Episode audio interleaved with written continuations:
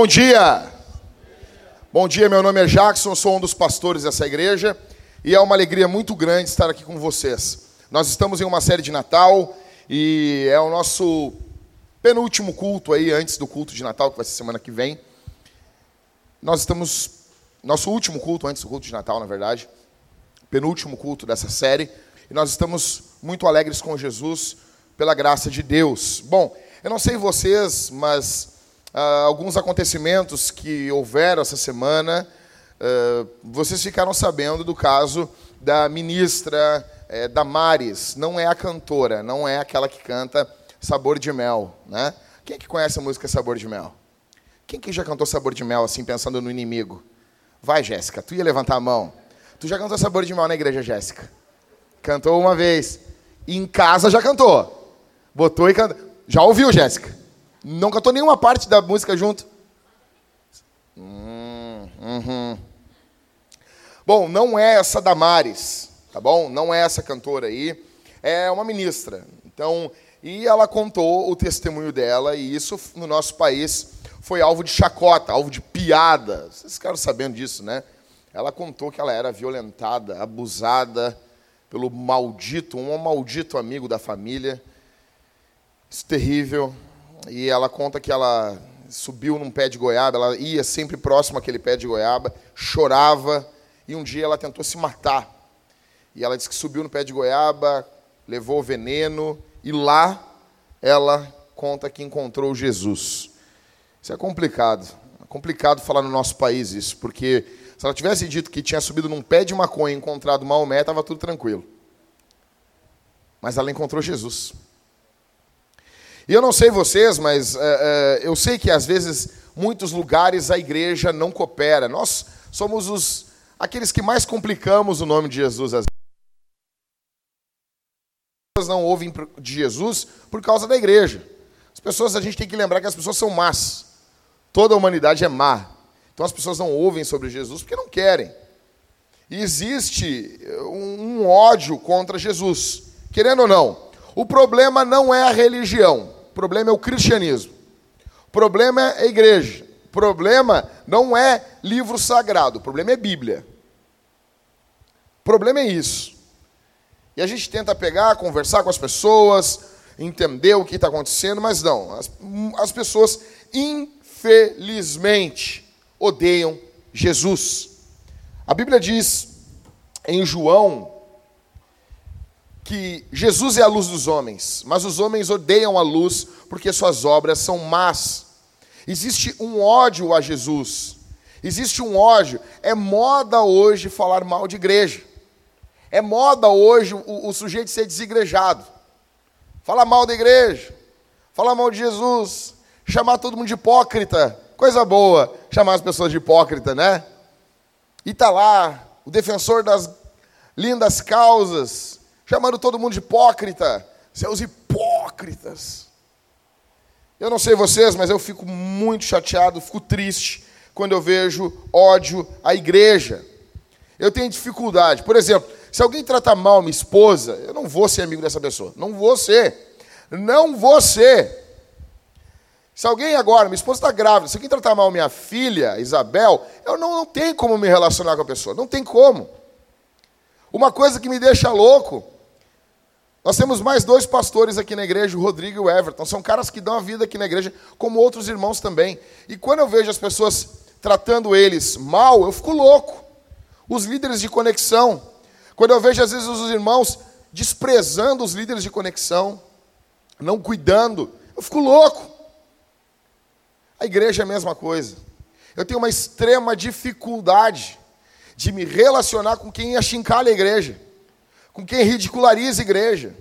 Eu não sei vocês, mas o povo de Deus, ele é marcado por sofrimento, é marcado por perseguição. A igreja cria os hospitais, escolas, luta contra a escravidão. Dois terços daqueles que lutaram contra a escravidão eram pastores. Mas nada disso serve para o mundo. Enquanto a gente não comprar toda a agenda cultural moderna, não nada adianta.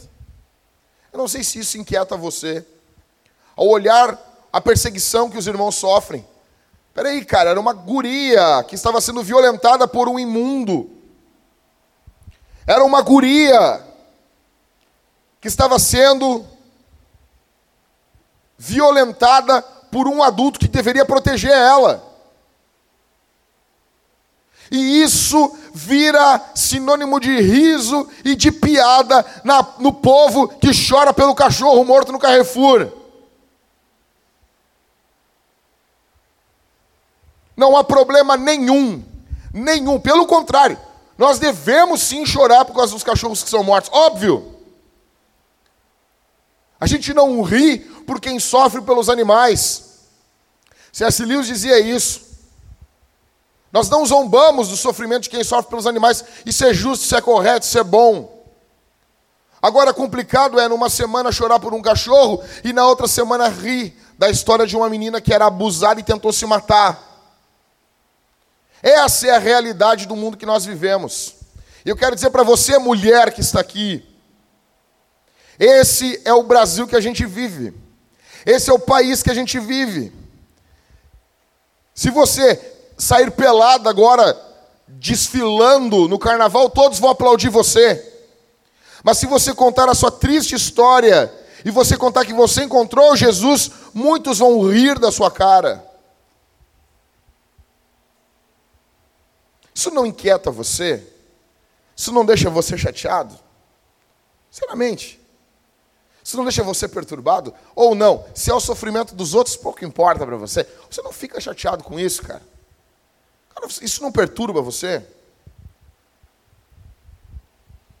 As boas novas é que nós não somos os únicos a nos chatearmos com isso. Jesus sabia que nós passaríamos por isso. Jesus sabia, tanto que o texto que a gente vai ler aqui é exatamente sobre isso.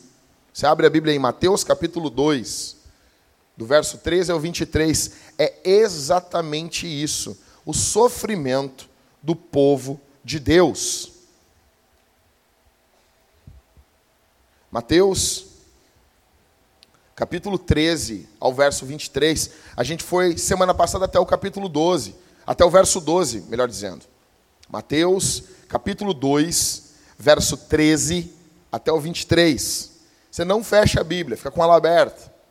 E vai prestando atenção, vai conferindo se, se o que eu estou falando está na Bíblia.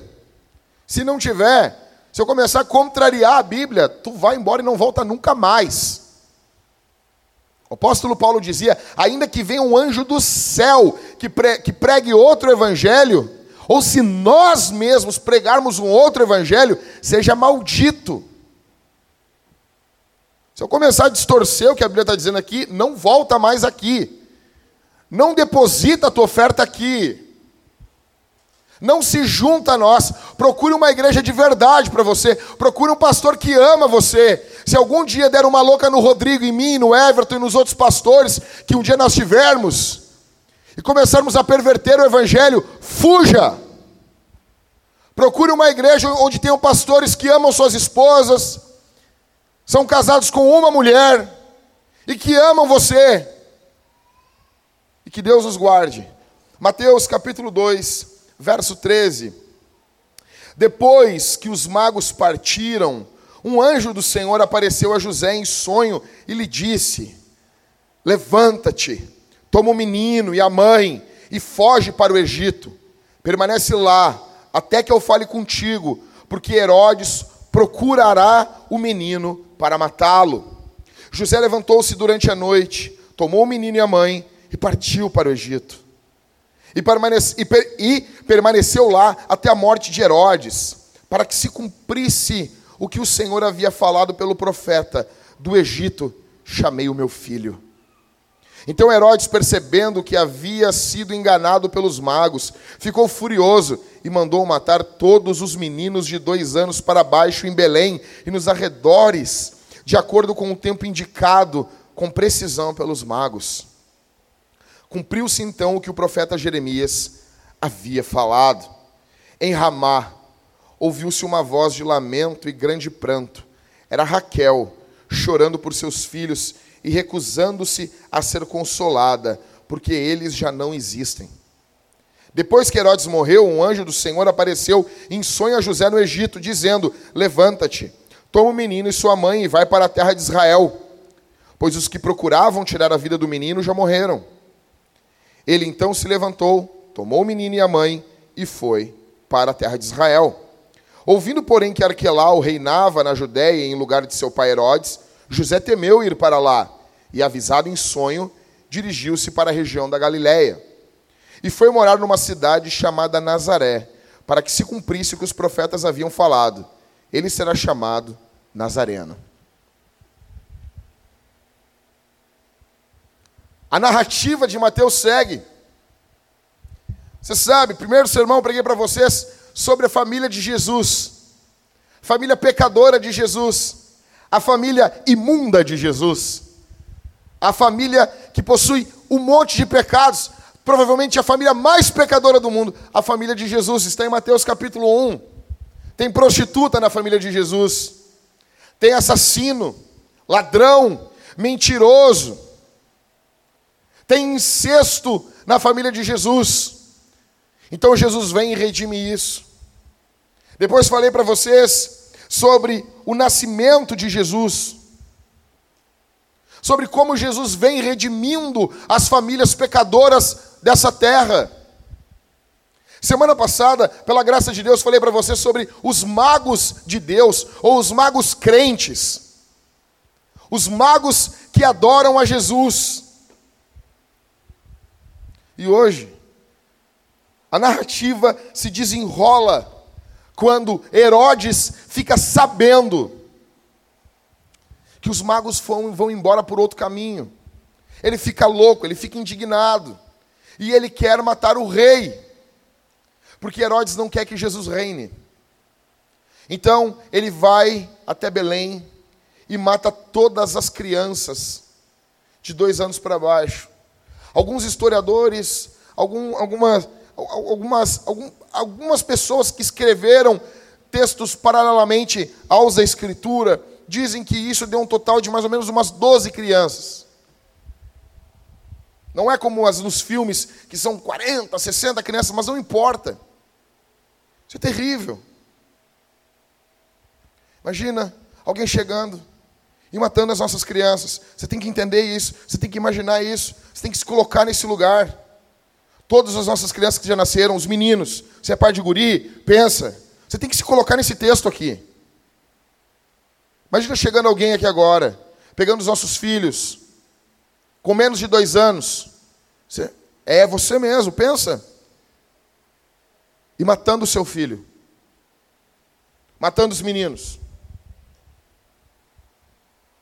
Imagina a tristeza desse povo.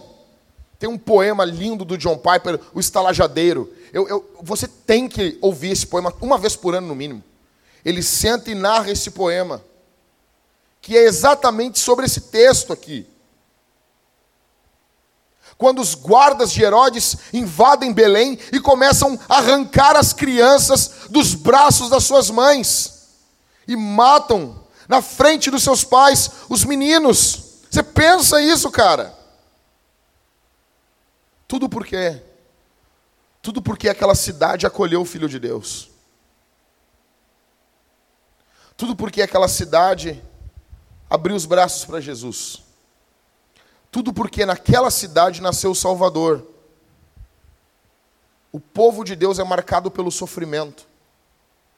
O povo de Deus é marcado muitas vezes pela angústia. Deus fala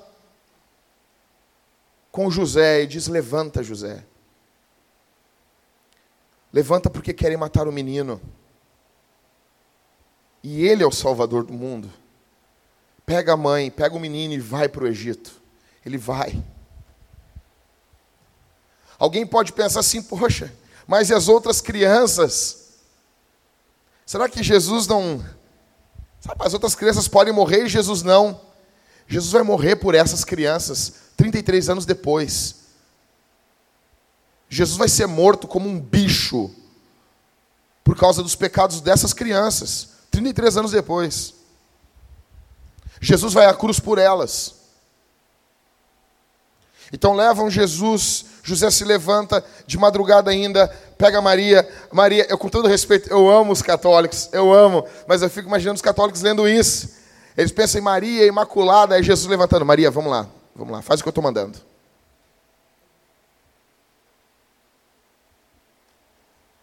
Maria se submete. É José, porque José é um macho, não é um guri. É um homem. Se levanta, pega sua mulher, seu filho e vão para o Egito. Aqueles que queriam depois matar Jesus morrem, ele volta, mas mesmo assim ele teme, ele tem mais um sonho, e, e eu gosto disso em José. Ele não é sensacionista. Deus fala com ele em sonho. Ele não fica, não, mas não está na Escritura. Não, mas não tem um pergaminho dizendo isso. Deus fala em sonho hoje ainda, pastor? Claro. Mas tem muito sonho que é sonho de feijão também. Então ele se levanta e ele vai para Nazaré. E Mateus está querendo provar aqui para os judeus que Jesus é o cumprimento das profecias. Ok, mas o que esse texto tem a ver com a tua vida hoje? O que esse texto tem a dizer para você hoje? Em primeiro lugar, anota aí. Deus conhece todos os projetos e propósitos cruéis dos inimigos da igreja. Deus conhece. Deus conhece todos os propósitos, projetos cruéis dos inimigos da igreja. Verso 13. Depois que os magos partiram, um anjo do Senhor apareceu a José em sonho e lhe disse: Levanta-te, toma o menino, a mãe e foge para o Egito. Permanece lá até que eu fale contigo, porque Herodes procurará o menino para matá-lo. Deus adverte, através do anjo, José. Por que, que Deus faz isso? Porque Deus sonda os corações dos homens. Deus conhece a maldade dos homens. Deus conhece a maldade dos inimigos da igreja. Deixe-me dizer uma coisa para você. Se você entrou aqui essa manhã pensando mal de alguém, Deus conhece o teu coração. Se você entrou aqui planejando fazer algo mal, Deus conhece você. Deus pode barrar você. Deus pode botar uma mão diante de você. Deus conhece, nada ocorre fora do propósito de Deus. Deus conhecia o coração de Herodes, sabe por quê? Não há nada encoberto aos olhos do Senhor. Existem, existem coisas que Deus sabe sobre você que nem você sabe sobre você. Deus conhece o coração dos homens. E eu acho interessante que Deus tira o povo de Israel do Egito. Porque o Egito é um local pagão. Em Êxodo, o povo de Israel sai.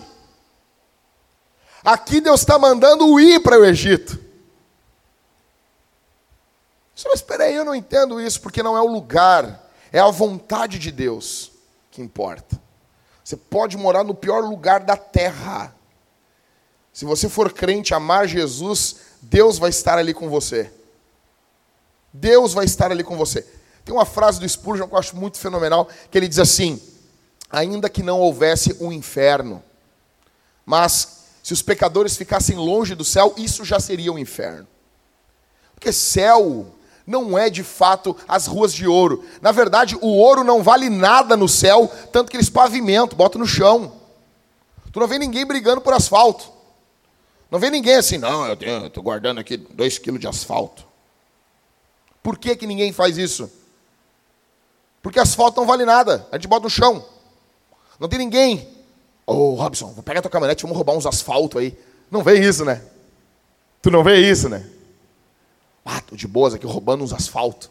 Por quê? Porque não vale nada. Aí bota no chão. Aí a gente pensa assim no céu assim, não, olha quanto glamour, as ruas são de ouro. É porque ela não vale nada. Porque lá o valor é Jesus. Lá o dinheiro não vai comprar Jesus. Porque o céu não é o ouro, o céu é Jesus. Ah, não tem como não lembrar. O céu é Jesus, Senhor me ajuda. Né? É, Mike? Já, já, já levanta as mãozinhas, né?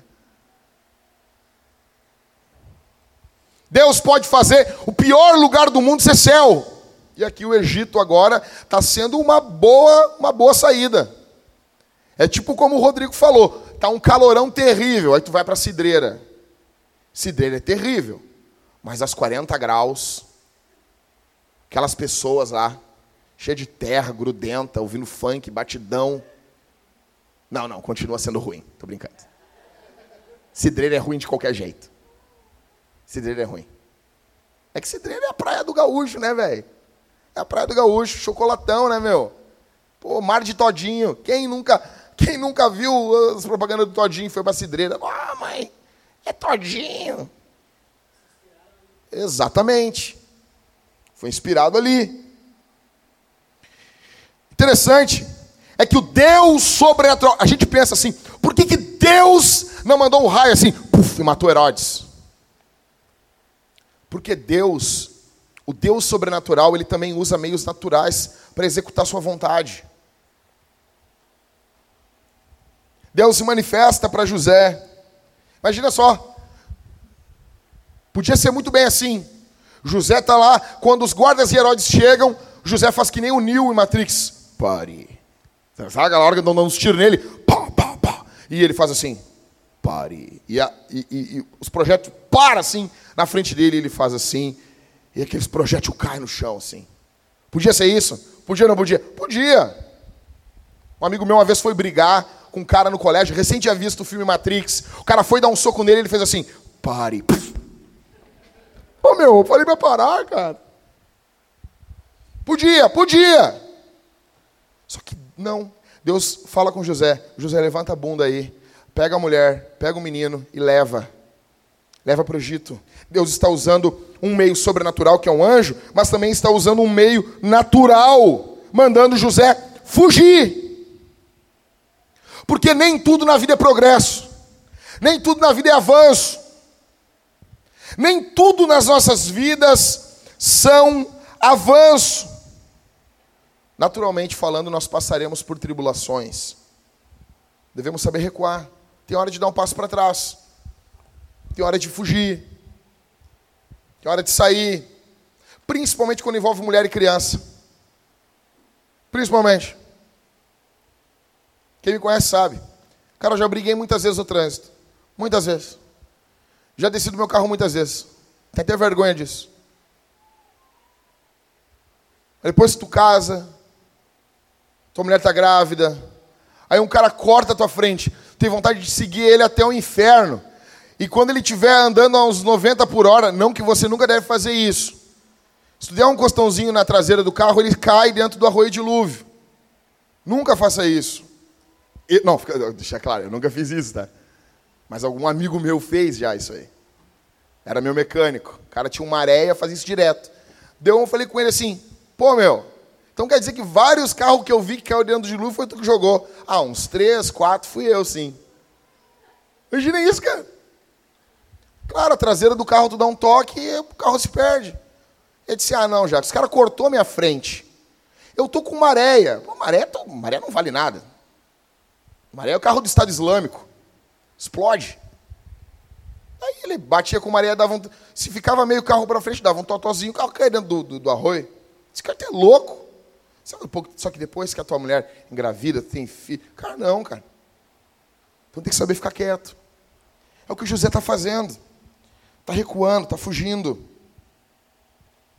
Pergunto para você: você tem medo do amanhã? Você tem medo do que pode acontecer com você?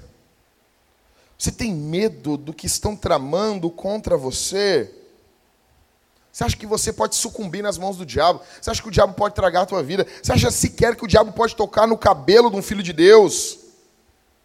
Quero dizer uma coisa para você: não há nada que tire as ovelhas da mão de Jesus, nem a morte. Nem a morte nos arranca. Nada nos tira das mãos do Senhor. Nada, nada, nada. Deus conhece todos os inimigos da igreja. Então a primeira coisa que você tem que entender nesse texto aqui, Deus conhece todos os projetos e propósitos cruéis dos inimigos da igreja. Deus conhece, Deus sonda. Segundo, o que nós aprendemos nesse texto? Grandes poderes, grandes responsabilidades. Nota aí. Segundo lugar, grandes poderes, grandes responsabilidades. Quem disse isso, Jack? O tio Ben. Tio Ben falou para o Peter Parker. Não falou? Peter, Com grandes poderes vem grandes responsabilidades. Verso 14 também está dizendo isso. José levantou-se durante a noite, tomou o menino e a mãe e partiu para o Egito. Deixa eu dizer uma coisa para você. Deixa eu dizer uma coisa para você. Dizer o que, que eu acho. Isso aqui é o Jack falando. Para mim, eu já falei isso aqui. Maria, junto com Ruth, são as duas maiores mulheres da Bíblia. São as mulheres fenomenal. Para mim, cara, eu leio isso aqui, essas mulheres deviam ser até bonitas, cara. E são uns mulherão. Não somente fisicamente falando, mas as boas obras delas são fenomenais. Aí tu imagina só, José casou com Maria, uma mulher fenomenal. Como eu disse para vocês, Mateus diz que ela não conheceu o marido, não teve relação sexual com o marido, até que o filho nasceu. Os católicos, nossos amigos, dizem que ela permaneceu sempre, sempre virgem, que é a doutrina do semper virgo. E eu sempre disse isso. Se a doutrina do semper virgo é verdadeira, José foi semper tristo. Não. Jesus tinha irmãos, José botava uma playlist no Spotify de músicas para fazer bebê e namorava sua mulher. Uma mulher com boas obras, amava o marido, tu nota no texto que ela é submissa, e é uma honra se casar com uma mulher de Deus. É uma honra. Deixa eu dizer uma coisa: se você casou com uma mulher de Deus, você é um cara honrado. Você tem um privilégio. Deus te deu um privilégio. Não estou falando de mulher perfeita. Estou falando mulher de Deus. É uma honra. Mas se é uma honra, também exige responsabilidade. E Deus aqui não chamou Maria. Eu fico imaginando o anjo chegando, a Maria. Ai, o que, que foi? Não, não, Maria. O papo é com homem. É com macho. É com líder, quero falar com cabeça. Chama lá teu marido lá, por favor. E pega uma cerveja para mim.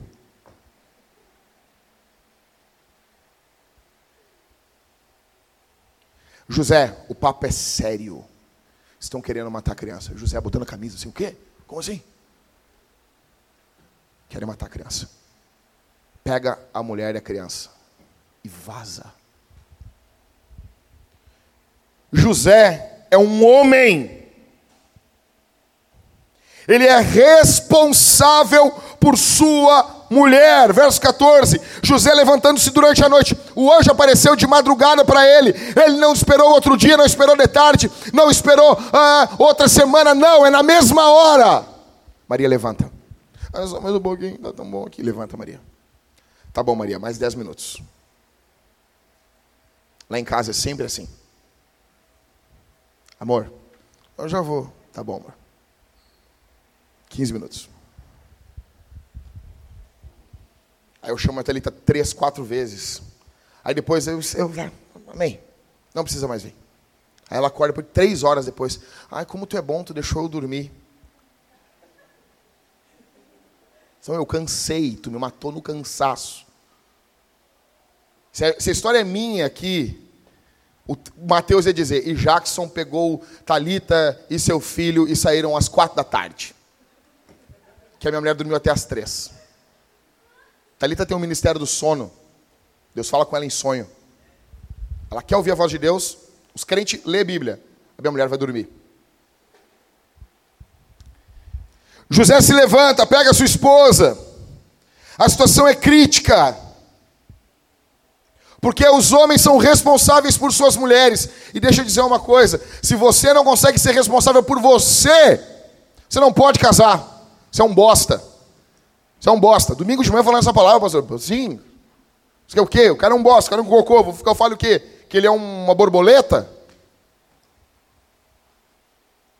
Se você não é responsável pela sua casa, se você não é responsável por você, se você não é responsável, você não consegue cuidar da tua vida, você não deve casar, você não deve namorar. José é um homem responsável por sua mulher, ama sua esposa. Aí as pessoas perguntam assim: tá, mas como que eles viveram? Vocês não se lembram que os magos trouxeram ouro, incenso e mirra? Aquilo que a gente precisa amanhã, Deus já está provendo hoje. José está com as economias, guardou um dinheirinho. Porque o homem tem que ter um homem, um homem de verdade, ele tem que ter um dinheirinho, um dinheirinho, não precisa ser muito. Os investidores dizem que o ideal é você ter guardado no mínimo seis meses do seu salário guardado. Isso é ideal. Nosso sonho aqui, um dia nós termos um curso de finanças na igreja. Para que os homens saibam guardar dinheiro, porque eles se cuidar das suas esposas. Se tiver que fazer algo urgente. Mas José tem umas economias, porque ele é um homem. Ele está cuidando da sua esposa. José, ele é pronto para cumprir a palavra. Eu amo isso. O anjo diz: levanta e vai. Ele levanta e vai. Ele não fica, ah, mas será? Não sei o que. Ele levanta e vai. Acabou. Acabou. O nosso problema é que nós temos uma geraçãozinha dos inteligentinhos. Eu, eu, sabe, eu tenho um nojinho dos inteligentinhos. Vamos falar do caso agora da Damares. Ah, eu não sei se Jesus apareceu na Não pega bem falar que apareceu, né? Não pega bem, né? Tu é muito inteligentinho, né? Para dizer que Jesus apareceu na goiabeira. Apareceu pomba.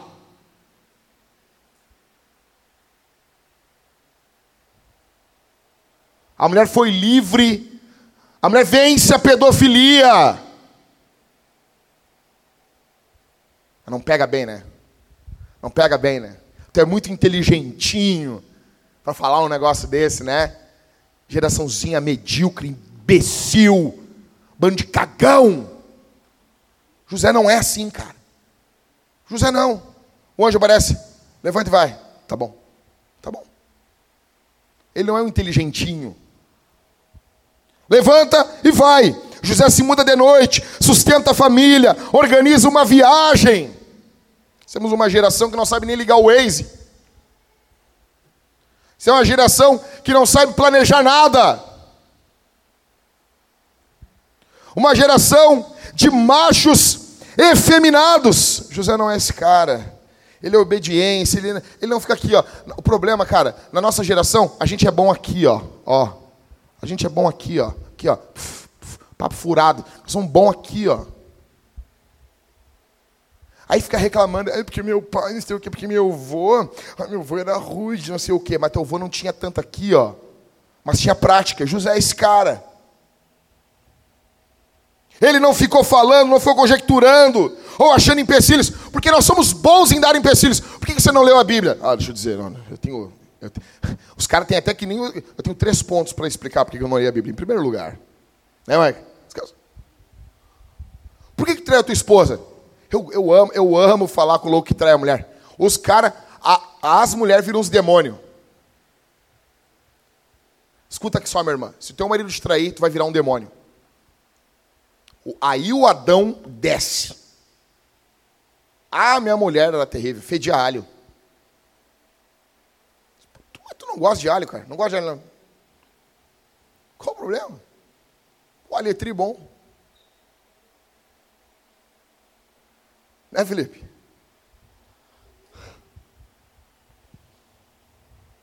Quantos de nós sabemos o que é certo e a gente fica adiando? José não adia. Você sabe o que é certo. Levante e faça. Você sabe o que tem que ser feito. Você sabe, irmã, que tem que submeter o seu marido. Você sabe que seu marido é o líder da sua casa. Por que, que você fica complicando? Maria não fica tagarelando aqui, negão.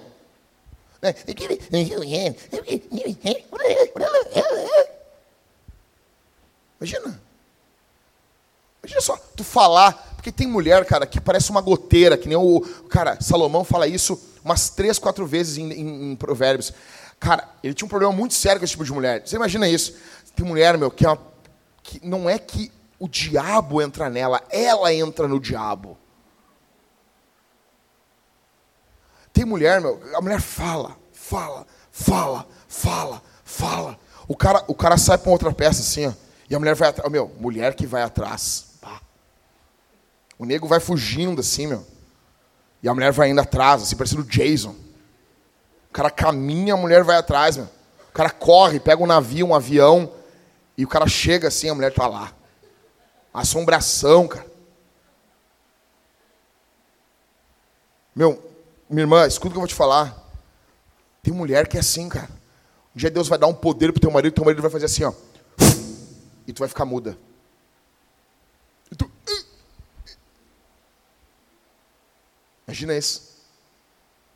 Tem mulher que é perturbadora, meu. Tem, tem mulher que tem que botar o nome dela de Elias, perturbadora de Israel.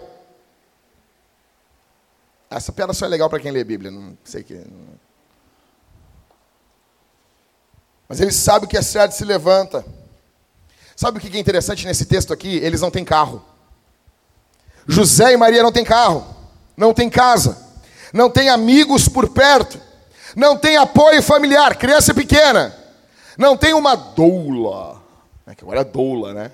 Hum, eu tenho uma doula. Uma doula. Não tem. Não tem apoio do governo. Pelo contrário, o governo quer matar o filho deles não sabem o que o futuro os reserva, não tem um plano estruturado e perfeito de viagem, eles não têm um plano de saúde, mas sabe o que eles têm? Eles têm Jesus. Eles têm Jesus, isso basta. Eles têm Jesus. Quantos dos nossos irmãos aqui estão com Jesus e ficam pensando assim: poxa, se eu tivesse Jesus de verdade, eu não estava passando por isso. Negão, olha essa família aqui. Se alguém pode dizer, eu estou com Jesus, é Maria José. Se alguém, pode, se alguém podia dizer, eu ando com Jesus, é Maria, é José. E olha o que está acontecendo com eles. Nós somos criados em muitas igrejas para achar que o fato de ter Jesus vai nos fazer um super-homem. Vai te fazer uma mulher maravilha. O poder do amor. Ah, um filme tribom, não chegou essa parte, eu... ah, poder do amor. Que negócio cafona, velho. O poder do amor.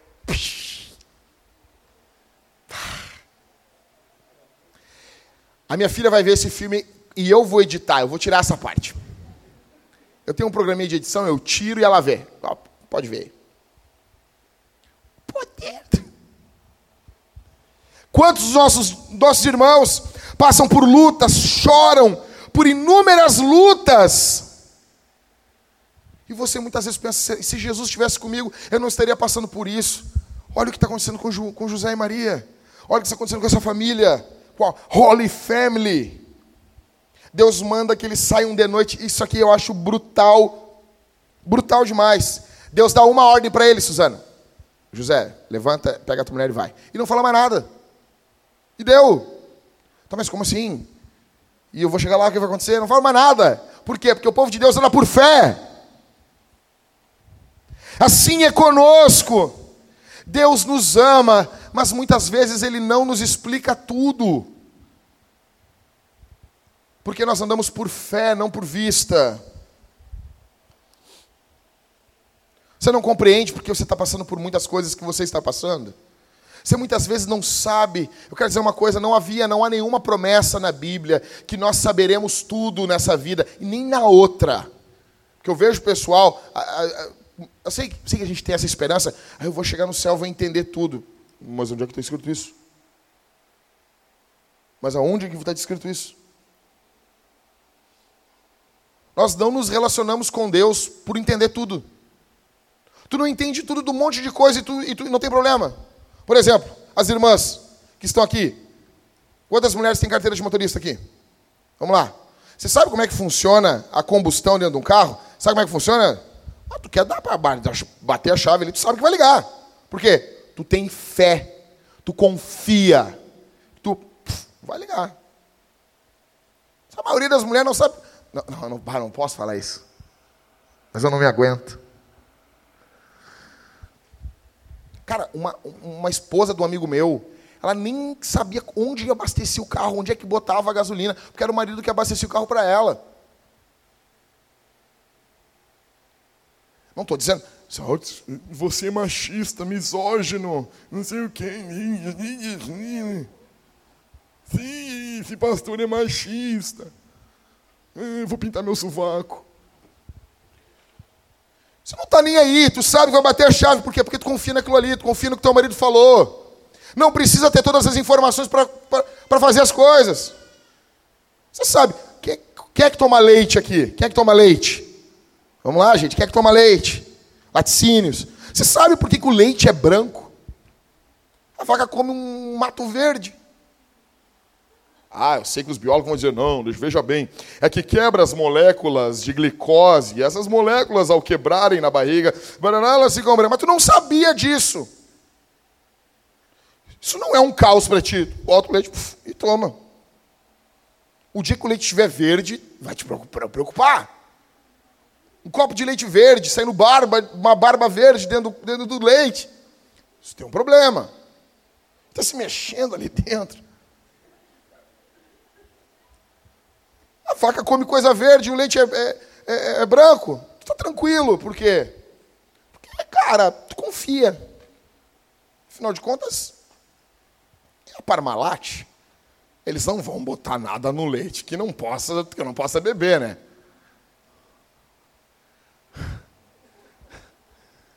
Aí, no reino de Deus, na obra de Deus, a gente quer saber tudo. Tudo. Até o Renato Russo. Como é que Deus é um e ao mesmo tempo é três? Até o Renato Russo tinha dúvidas teológicas e colocava na música dele, nas músicas dele. Porque Deus a gente quer entender tudo. Deixa eu dizer uma coisa para você. O que tu precisa saber está aqui. Está aqui. O que nós precisamos está aqui. Fui pregar num congresso de jovens. Aí o cara disse assim: Deus tem coisas para revelar para você que ele não revelou para ninguém. Eu perguntei para os caras: quantos aqui já leram a Bíblia toda? Nenhum dos jovens tinha lido a Bíblia toda. Eu disse: o que, que vocês querem de uma revelação? Negão, primeiro, eu creio em revelação, eu creio que Deus fala, eu creio no pacote completinho, completo dos dons. Creio em tudo. Mas, negão, primeiro tu lê tua Bíblia. Aí eu quero uma revelação especial. Negão, tu não leu nem a revelação da Bíblia, negão. Não leu nem a Escritura. Você precisa saber, está aqui, obedece.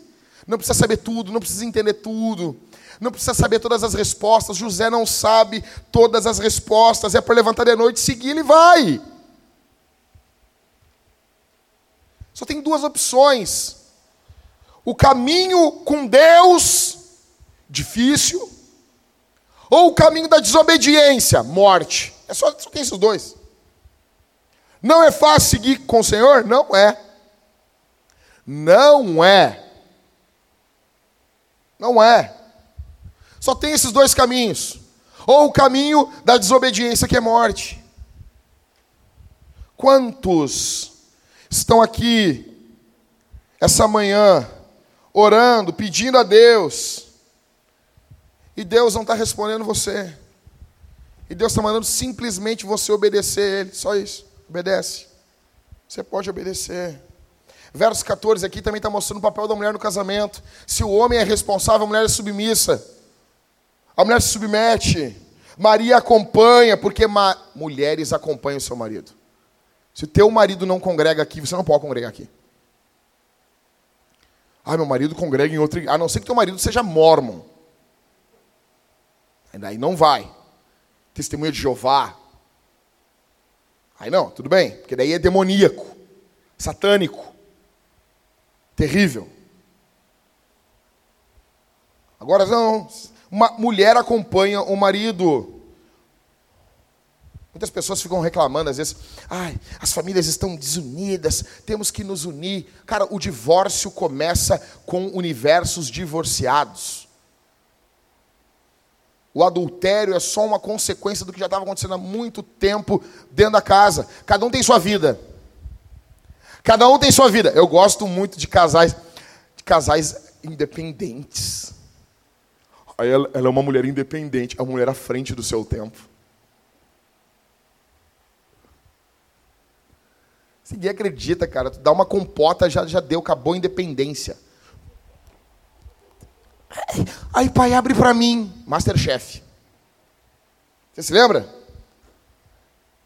Não, mas tem abridor, nós inventamos abridor, não importa. A primeira coisa que vem automática na cabeça dela, o pai, o pai abre. A mãe estava do lado. Por que, que não pediu para a mãe?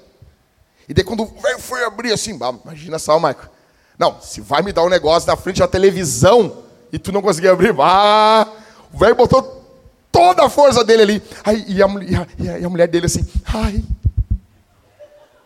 ai, casado com um homem, um macho. Não é assim? Divórcio começa em casa. O cara, é, o cara é muito, o cara é muito modernoso. O cara disse: "Não, nós temos um relacionamento aberto, corno". Corno. Corno, tu ganhou um troféu corno. Corno do ano. Esses caras que são muito abertos, sabe? Não, nós temos um relacionamento, veja bem. Eu não sou possessivo, corno. Corno. Se tu conhece alguém que fala assim, não, não, não eu não estou falando de ciumento, a, ciu, a ciumeira da música do César Menotti Fabiano, não estou falando disso. Não sabe? Chega em casa depois e bota lá para tu ouvir. Bota assim, ciumenta, César Menotti Fabiano. Eu não estou falando daquela mulher ciumenta. Estou falando normal. Normal. Teu marido. Então nós temos casais divorciados antes de se divorciar. Cada um tem sua conta. Cada um tem seu dinheiro. Não sabe o que o outro ganha. Eu fico. Deixa eu dizer uma coisa.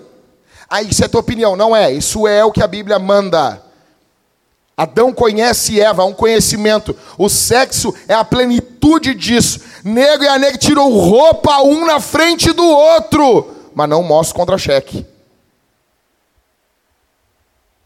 cara vê a mulher pelada. A mulher vê o louco pelado. Não tem nada mais feio do que um homem pelado. Isso é horrível, cara. Um homem pelado é horrível. Coisa feia. Como assim falar por ti? Não, tudo que é homem é feio, cara. Homem é algo feio. Deus fez o homem para ser feio. Pior coisa que tem é homem tentando ser bonito. Tu vai ver uma foto do cara, o cara fazendo bico. Cara, Deus te fez para ser feio, velho. Homem tentando ser sensual. Pior coisa que tem homem querendo seduzir a mulher. A mulher, ah, ele me seduz. Cuidado que tem namorado. Beija rapazes. O que está acontecendo aqui é que Maria está seguindo José, porque eles são um, porque eles estão unidos, porque é uma família, porque eles estão juntos. Terceiro e último, a matança dos inocentes mostra que desde o começo Jesus foi odiado pelos homens. Terceiro e último ponto do sermão a matança dos inocentes, mostra que desde o começo Jesus foi odiado pelos homens. Deixa eu explicar uma coisa. Não tem explicação o ódio de Herodes. Herodes tem, Helison, 70 anos. Então, quando os magos dizem que nasceu o rei, cara, Jesus não tem como reinar antes de Herodes morrer. O ódio de Herodes só revela o ódio a Jesus porque Herodes não quer que Jesus reine, porque Herodes quer reinar, assim como muitos de nós. Você quer reinar sobre a sua vida, você quer reinar sobre o seu casamento, você quer reinar sobre as suas vontades, sobre suas paixões, você quer reinar sobre o browser, sobre o navegador do seu, do seu celular e do seu computador. Jesus precisa reinar. Jesus precisa reinar sobre o histórico do seu computador. Nós olhamos para a maldade desse mundo, e isso é um eco de Herodes. Você tem que entender que as crianças de Belém morrem literalmente por causa de Jesus. Mas Jesus morreu por elas também. Sabia que os homens no período de Herodes, eles não podiam matar um porco, eles não podiam. era proibido, era crime matar um porco, mas podia matar criança. A gente fala isso, as pessoas assim, nossa, que tempo bárbaro, que tempo terrível. Pois é, no nosso tempo, não pode matar ovo de tartaruga, não pode matar baleia, não pode matar leão. Eu fico vendo, o cara estava lá caçando de boas, caçando um leão lá. Estou defendendo caçar leão, mas daí o, o, cara morre, as pessoas, bem feito. o mundo tem que ficar livre dos seres humanos. Toda vez que eu vejo alguém dizendo que o mundo tem que ficar livre dos seres humanos, eu fico pensando, por que tu não te mata então? Te mata. Te mata. É, o mundo seria melhor sem esses humanos. Hum, ET.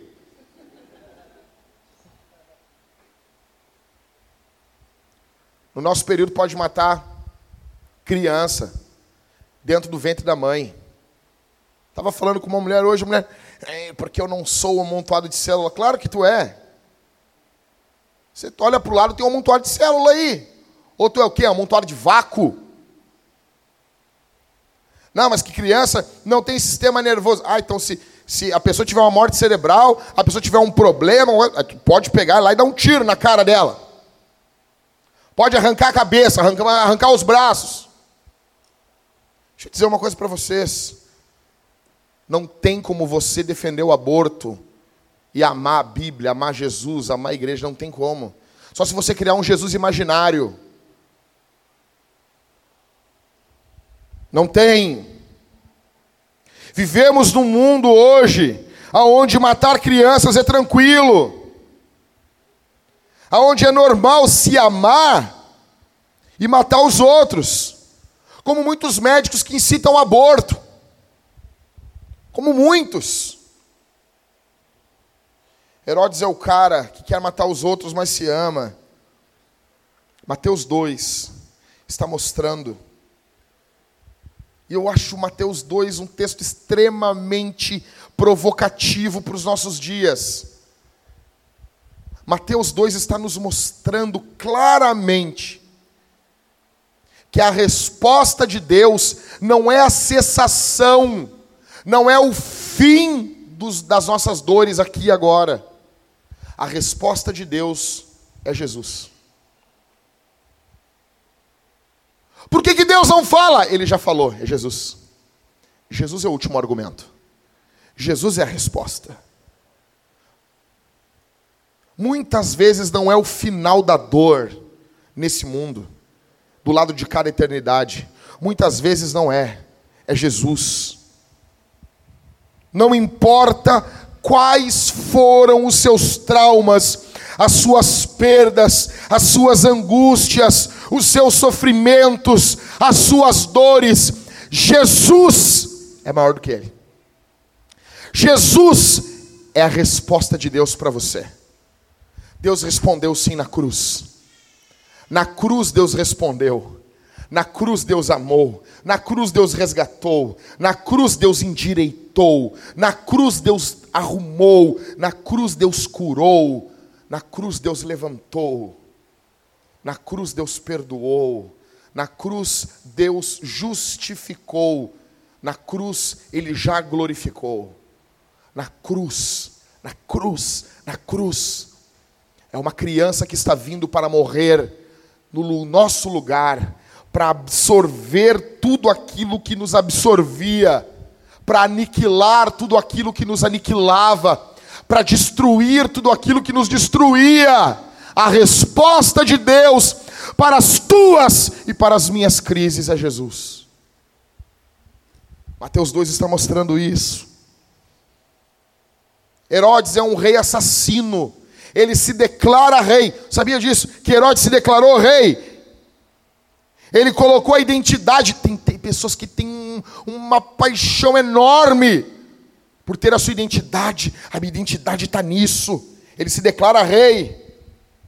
Porque a identidade de Herodes não era no que Deus fez por ele, no que Jesus fez por ele. Herodes matou três filhos e matou a esposa favorita. E se declara rei.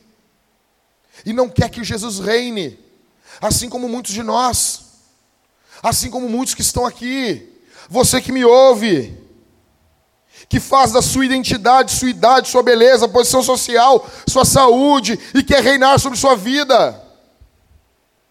Você tem nojo de Herodes? Você tem ódio de Herodes? Sabe que quando você não aceita o domínio de Jesus, você é igual a Herodes. Sabe que quando você luta contra o governo de Jesus sobre a sua vida, você é igual Herodes. Quando você rejeita o reinado de Jesus, você é igual Herodes. Eu pergunto: Jesus pode reinar sobre a sua vida? Pode, pastor. Jesus pode reinar sobre sua roupa? Jesus pode reinar sobre a sua comida? Jesus pode reinar sobre seus amigos? Jesus pode reinar sobre a forma que você fala com seus pais? Jesus pode reinar no seu namoro? Ai, pastor, claro que pode. Será? Jesus pode reinar no seu computador, no seu celular? Jesus pode reinar no seu trabalho, no seu dinheiro, na sua carteira? Jesus pode reinar sobre o seu flerte? Encerrando. Um bônus aqui desse sermão, porque eu sou muito bom para você, sou muito bondoso. Sou uma pessoa muito querida. Então, um bônus. Imagina isso. Ah, pastor, que bônus, você quer ganhar um dinheiro, mais sermão ainda. Legal nisso, né? O cara bota mais um ponto, Arthur, e chama de bônus. Você é louco, rapaz. Tá, acha que, tá, que eu comecei a pregar ontem? Tá, acha que eu cheguei aqui ontem, aqui? Desde 98, abrindo a Bíblia dizendo, abra a sua Bíblia. Desde 98, negão. Então, quatro coisas rapidão aqui que nós aprendemos nessa sessão de Mateus. Primeiro, Deus é soberano. Rapidão. Deus é soberano. Leve isso para casa, bate foto. Faz uma tatuagem disso aí. Mas faz bonita. Não faz de cadeiro lá. Faz tatuagem verde. Toda errada. Ah, pastor, nada a ver. É tatuagem old school. Não. É bagaceiro. É pecado fazer tatuagem, pastor? De cadeiro é. E não muito colorido também. Não é carnaval. Quem pode fazer tatuagem colorida? A Ingrid, o Daniel e o Matheus. Os carioca. Você é gaúcho, tatuagem preto e branco. Tatuagem black and gray. Vamos lá. Então assim, Deus é soberano. A gente vê aqui que Deus é soberano. Herodes quer ser rei? Quer, mas Deus está acima de Herodes. Herodes manda matar? Manda, mas Deus está acima de Herodes. Herodes quer matar. Herodes quer matar Jesus. Jesus só vai para a cruz quando Deus quer. Não é a hora dele morrer, então ele não vai morrer. Porque quem dá a última palavra é Deus, não são os homens. Não era a hora, então não vai morrer. Porque Deus é soberano. Ele manda, ele governa. Herodes quer governar. Herodes quer que seu nome seja exaltado acima do nome de Jesus. Ei, mas vem comigo aqui para Filipenses 2. Nós vamos estar todo mundo lá cantando os louvor. Não vai ter nenhum louvor na eternidade do Arraiz, nenhum do Palavra Antiga, porque o céu não vai ser um lugar chato. Não vai ter. Ah, mas eu gosto.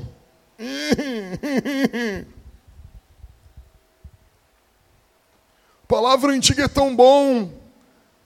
Branca, acordei você.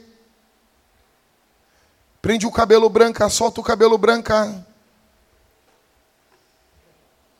Eu não conheço, não está perdendo nada. Ignora o que eu falei. Zera. O que, que eu ouço? Vai ouvir Cassiane. 500 graus é melhor. Bem melhor. Bem melhor. Filipenses 2 diz que todo joelho se dobrará perante o Senhor. Herodes vai dobrar o joelho. Herodes vai vir. E aquele bebê que ele queria matar vai estar sentado num alto e num sublime trono. Os anjos virão e quebrarão as rótulas do joelho de Herodes. Ele será dobrado pelo poder de Deus, e sua boca vai proclamar: Jesus Cristo é o Senhor para a glória de Deus Pai. Porque Deus é soberano. Jesus está reinando sobre os políticos, presidentes, reis. Jesus é o Deus da criação. A segunda coisa que a gente aprende nessa sessão é que Deus é sobrenatural. Deus é sobrenatural. A gente vê nesse texto aqui, nessa sessão, diversas passagens. José tem um sonho.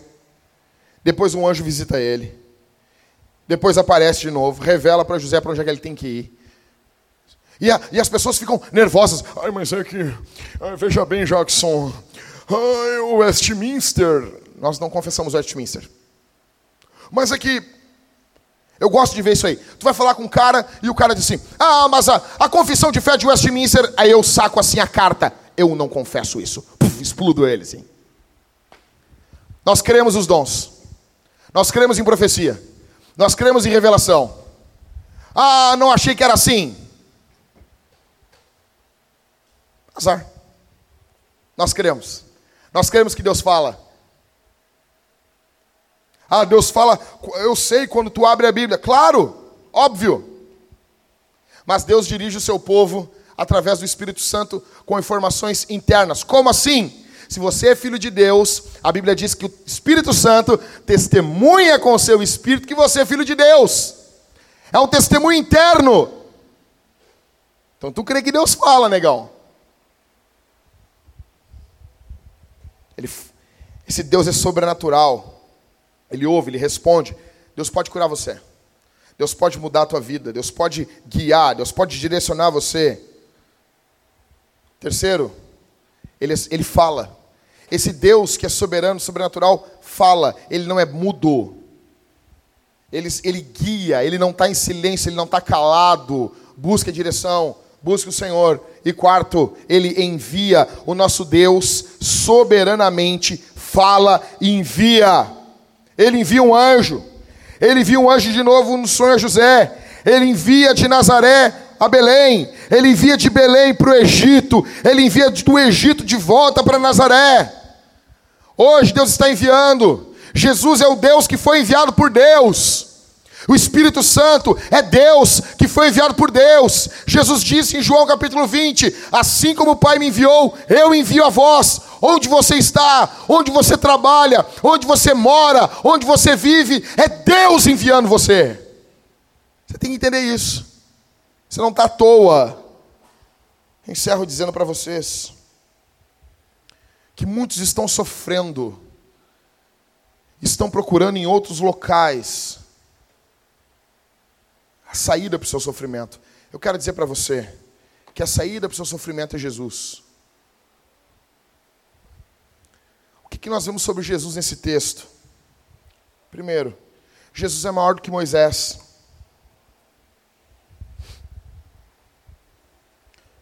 Moisés livrou o povo de Israel do Egito de um faraó. Jesus nos livra do diabo. Escuta aqui, cara. Onde você estava quando Deus salvou você? Quando Jesus foi até você, perdoou os teus pecados na cruz do Calvário, limpou você com sangue puro. Onde você estava? Jesus é maior do que Moisés. A mão do Senhor arranca o povo de Deus do Egito. Só que Jesus nos arranca da mão do diabo, da mão do mundo, do inferno. Moisés tira o povo só do Egito. Jesus tira o povo do inferno. Nós estávamos indo para lá, Michael. Jesus é maior que Israel. Tudo. A gente vê Israel. Você leu o Antigo Testamento? Você já leu o Antigo Testamento? Você ama Levítico? Você ama Levítico? Vou fazer uma camiseta ainda. Eu amo Levítico. Não ama Levítico? Para de mentir, tu não ama não. Tu já empacou quatro, cinco vezes lendo Levítico. Ai, que Levítico é. Não, é que tu é burro, meu. O problema não é Levítico. Ninguém desconfia de si. O cara tá lá com o carro, vai instalar um som, pega o manual de instruções, e daí o manual tem um negócio, ele não entende, ele não diz assim, hum, tem um erro nesse manual. Ele não diz isso. Ele confia na bosta do manual. Ele pensa assim, hum, eu não entendi. O problema é eu. Para instalar a porcaria de um somzinho no carro. Aí é pioneiro. Xing Ling. Aí não, aí quando é a Bíblia, o cara o cara fala problema e ele diz: "A Bíblia tem um problema". Tradução tá errada. Então nós não sabemos nem direito a regra dos porquês, cara. Tu bota PQ porque tu não sabe. Não vem aqui que tu quer, ah, é linguagem de internet. Não, é tu não sabe. Aí a Bíblia tem. O povo de Israel pecava. Jesus fez tudo que o povo de Israel não conseguiu fazer. O povo de Israel pecou no deserto. Tinha maná, tinha comida. Jesus é levado 40 dias no deserto sem comida nenhuma e ele não murmurou. Porque o problema não é o deserto, o problema é o teu coração. Adão pecou dentro de um paraíso. Você pode estar, não, se eu tivesse num paraíso, não, negão. O primeiro pecado ocorre dentro de um paraíso. Que o problema é quando o coração não está descansando em Deus. Assim como o coração de Adão não descansava mais. O bom é que Jesus redime o povo de Deus. O povo de Deus pecou, é murmurador. Você é um murmurador, você é um baita um pecador. Sei eu. Quantas vezes desde ontem você já murmurou por esse calor? Quantas vezes, Maico? Eu fico só pensando nas pessoas que amam o calor e eu vou nutrindo um ódio por elas. São meus semelhantes. E eu vou nutrindo, morram. Eu não para, para. Mas que isso? Queimem agora. Queimem. Ai, estou passando mal. Eu fico assim, que bom. Não desejou isso? Somos assim, cara. Então nós precisamos de um redentor. Jesus é o maior rei. Cara, olha aqui, olha aqui. Um minuto eu acabo esse sermão. Encerro essa bagaça. Um minuto. Então dobra a tua atenção aqui. Os caras olhavam para Herodes e diziam: Ele tem muito poder. Esse cara é muito poderoso. Ele morreu. Todos aqueles que perseguem o povo de Deus serão abatidos pelo Senhor. Eles são passageiros, eles não duram. Os reinos desse mundo são passageiros. Por isso que nós cantamos direto Castelo Forte: o reino de Deus não tem fim. E Jesus nos chama a um êxodo muito maior, nos tirando do império das trevas. Eu pergunto para você: onde você estava quando Jesus salvou você? e para onde Ele te envia. O que Deus está chamando você a fazer? Pregar para quem? Essa semana você vai falar de Jesus para quem? Semana que vem é nosso culto de Natal. E isso aqui vai estar uma loucura. Você tem que trazer seus amigos. Perturbe. Perturbe seus amigos. Chegou uma jovem aqui da igreja. Fechei a Bíblia, terminei, tá? Chegou uma jovem aqui da igreja e disse assim para mim: Pastor, tem uma amiga minha que é do Saravá. Ziriguidum. Bate tambor. Pipoca. Cachaça. Que droga, né? Tu tem um Deus que quer pipoca. Mas eu penso que o diabo vê Netflix.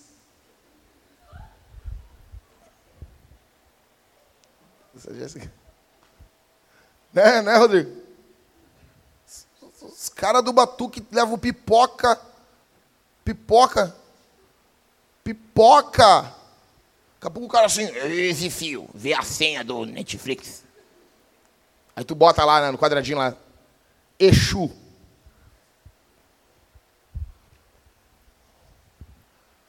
Aí, pastor, ela disse para mim que, ó, eu vou na tua igreja, se tu for no batuque. Que é que eu faço? Eu. Espera um pouquinho, só responde umas coisas para mim. Tu crê em Deus, o Pai Todo-Poderoso, Criador dos céus e da terra, e em Jesus Cristo, seu único Filho, nosso Senhor, o qual foi concebido pelo poder do Espírito Santo, nasceu da Virgem Maria, padeceu sob Pôncio Pilatos, foi crucificado, morto sepultado, ele desceu ao inferno ao terceiro dia, ressuscitou dos mortos. Crê no Espírito Santo, na Santa Igreja Universal. Você crê no eu, eu creio nisso. Então vai. Tu não vai chegar lá e ficar assim, ai meu Deus, eu quero dar uma pipoquinha pro diabo. Tu não vai ficar assim? Tu não vai ficar tentado em largar uma cachaçinha ali? Ai, eu tenho que largar uma cachaçinha ali. Tu vai ficar com muita vontade disso. Você imagina isso? Porque o que acontece em Israel é isso. O povo de Israel ele tinha muita tentação assim. Ah, eu tenho que dar um sacrifíciozinho pro diabo. Ah, eu não aguento. Tu tá com essa vontade? Não, não, tô, tô de boa. Tá aguentando de boa? Então vai. Faz o seguinte, deixa eu ir junto. Você imagina isso, cara? Se alguém disser para você, o pastor de vocês foi no batuque, quero que vocês saibam que isso é verdade. Eu quero ir. Sabe, mas, ai, não, não, pastor, não, aí passou dos limites. É que tu não leu Mateus 16, tu não entendeu. Jesus foi a Cesareia de Filipos o local onde aconteciam os maiores rituais satânicos da época. Ele chega lá e diz para os discípulos: Edificarei a minha igreja, e as portas do inferno não prevalecerão contra ela. O anúncio da igreja de Jesus não foi feito em Jerusalém, na Cidade Santa, foi feito nos portais do inferno. Negão, nós pisamos o pé aonde for, o terreno é nosso, é tudo nosso, está tudo dominado, diz o Senhor. Aliás, posso ir, pastor? Claro que pode. Vai em nome de Jesus. E depois traz ela no culto. Qual o problema? Qual o problema? Se, se isso é muito nervosismo para ti, é porque tu não conhece o tamanho de Jesus ainda. O diabo é muito grandão para ti. O Jesus é tamanho do diabo. É que tem crente que Jesus é tipo o diabo e o diabo é tipo Jesus. Você tem que mudar a tua mente. Jesus é exaltado. Jesus é grandioso, Jesus é glorioso, Jesus é poderoso, Jesus está reinando. Na verdade, na verdade das verdades, eu tenho pena é do diabo às vezes. Você paga, não deve ser fácil. A Bíblia diz que as portas do inferno não prevalecem contra a igreja, ou seja, é o inferno se segurando e a igreja atacando. Não é uma igreja cadelada não é uma igreja, ai, nós temos que se segurar porque o inferno está vindo. Não, negão. É nós que estamos avançando. Quando nós baixamos as pessoas nas águas aqui, batizando elas, é um desespero do diabo, do inferno. Como nós paramos esse povo? Nós trazemos caos, angústia, e eles não param. Nós choramos, nós sofremos juntos, nós passamos coisas boas, coisas ruins esse ano de 2018. Passamos coisas terríveis, tragédias terríveis no nosso meio. Mas sabe uma coisa? O diabo não tocou na nossa comunhão. O diabo não tocou na essência do que é ser igreja. O diabo não tocou na, no fortalecimento quando você vem à frente e participa da ceia do Senhor. O diabo não pode impedir o poder do Evangelho de operar, porque o Evangelho é o poder de Deus. Quero que você ore nesse momento com essa consciência. Feche seus olhos. Vamos orar. Incline sua cabeça. Incline sua cabeça. Há um Deus que reina. Há um Deus que reina. Há um Deus que reina. Há um Deus que está reinando. Nós estaremos juntos com os nossos corpos ressuscitados na eternidade. Nós vamos nos olhar, vamos dizer valeu. Nós, nós congregamos juntos. Você, pastor, sério mesmo? Nós vamos lembrar disso? Claro que vamos. Como é que tu sabe disso, pastor? Porque Apocalipse diz que os, os remidos louvavam ao Senhor pelos pecados perdoados. Para haver louvor no céu, eu tenho que me lembrar até do que eu fiz de errado. Para ser grato a Deus pelo perdão, eu tenho que me lembrar do meu pecado. Eternamente nos lembraremos com gratidão. Feche seus olhos. Vamos orar. Essa é a mensagem do Natal. Pai, aqui está o teu povo, aqui estão tuas ovelhas. Eu sou um pastor imperfeito, Senhor. Na verdade, o Senhor é o pastor dessa igreja. O Senhor é o pastor desse povo. Eu sou apenas um pastor auxiliar, o Rodrigo, o Everton, são apenas pastores auxiliares. Somos apenas pequenos pastores ou somos apenas cães pastores andando junto do lado do pastor, cuidando das ovelhas. Aqui está o teu povo. Abençoa o teu povo. Ó oh Deus, estende tua mão. Senhor, Senhor, olha o teu povo, olha essas irmãs que estão aqui. Olha esses irmãos, estende tua mão, teu favor. Abençoa teu filho. Eu não sei o que ele está pedindo, não sei o que ele está orando, eu não sei qual é o quebrantamento do seu coração, mas por favor, o Senhor é bondoso, concede arrependimento quebranta o coração, transforma, levanta, cura, Senhor. Cura, cura, cura as doenças. cura os traumas internos, o teu evangelho é poderoso. Que em ti descanse toda a consciência, no nome de Jesus. Abençoa teu povo, estende a mão sobre o teu povo. Tua graça, teu amor, teu favor esteja sobre esse povo aqui, para louvor do teu nome. Muito obrigado, Senhor. Amém.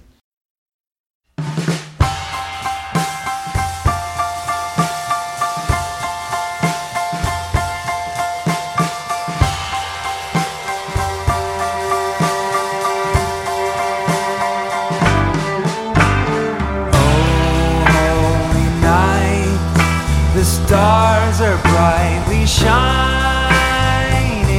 It